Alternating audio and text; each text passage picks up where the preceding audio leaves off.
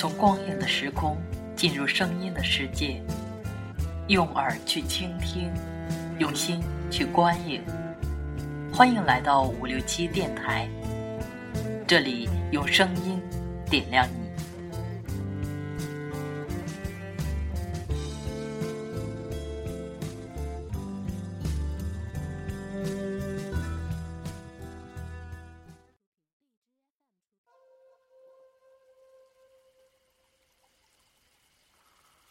许仙被先生留堂后，从书斋出来已是酉时，空中零星的飘着雨点。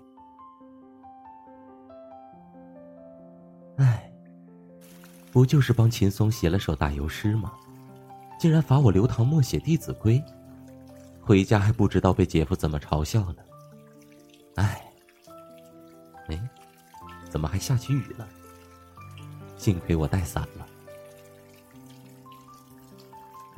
姐姐，这个就是你要报恩的小牧童吗？他好傻，好有意思啊！青儿，莫要胡言乱语，这是姐姐的救命恩人。为了寻到他，我已等待了五百年，此生不想再与他错过。好了，姐姐，我知道了，不就是报恩吗？那有什么难的？这穷书生想要什么，我们给他就是了，干嘛非要和他在一起呀？傻青儿。你不懂，这人间有情爱之分。等你喜欢上一个人的时候，那就是情；等你会为了他付出一切，甚至是性命之时，那便是爱。姐姐，情是什么？爱是什么？可以吃吗？哎呀，你说的我不懂，但我知道，谁欺负姐姐，我就杀了他。你呀，还是修行的太少。好了，不说了。别误了正事儿。哎呀，姐姐，我知道了。许仙，许仙，你呀，现在满脑子都是许仙。哼！说着，白素贞直径向许仙走了过去。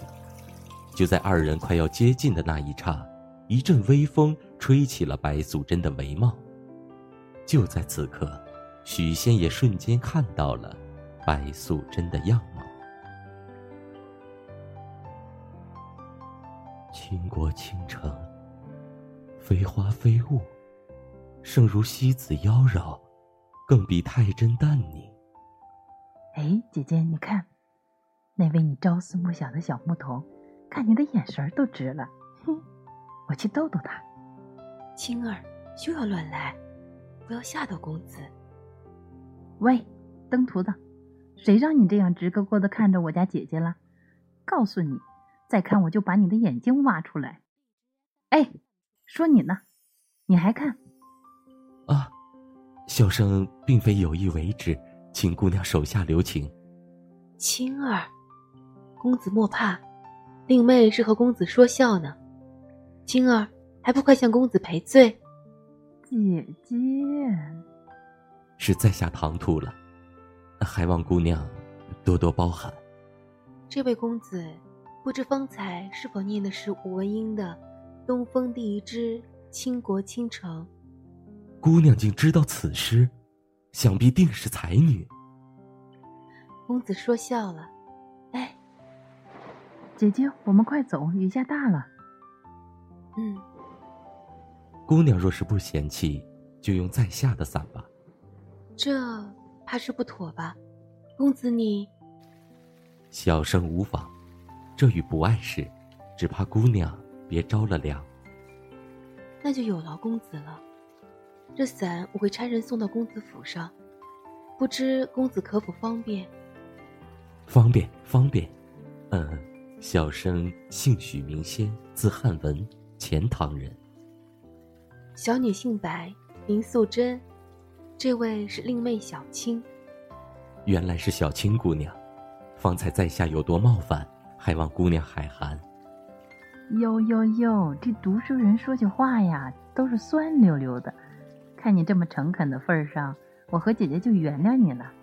哎，老实人，你说，你是不是看上我姐姐了呀？我，青儿，你这丫头，真是的。呃，小生先告辞了。哎呦，公子小心！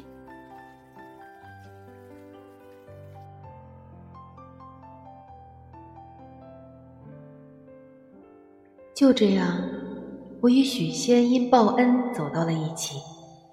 我们喜结连理，乐善好施。他乐于救济伤病的百姓，我便与他一同开设保和堂。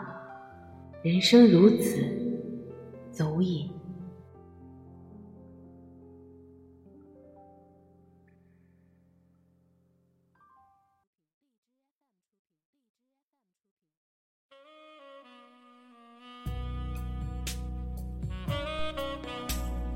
关注五六七电台，你想要的声音，这里全都有。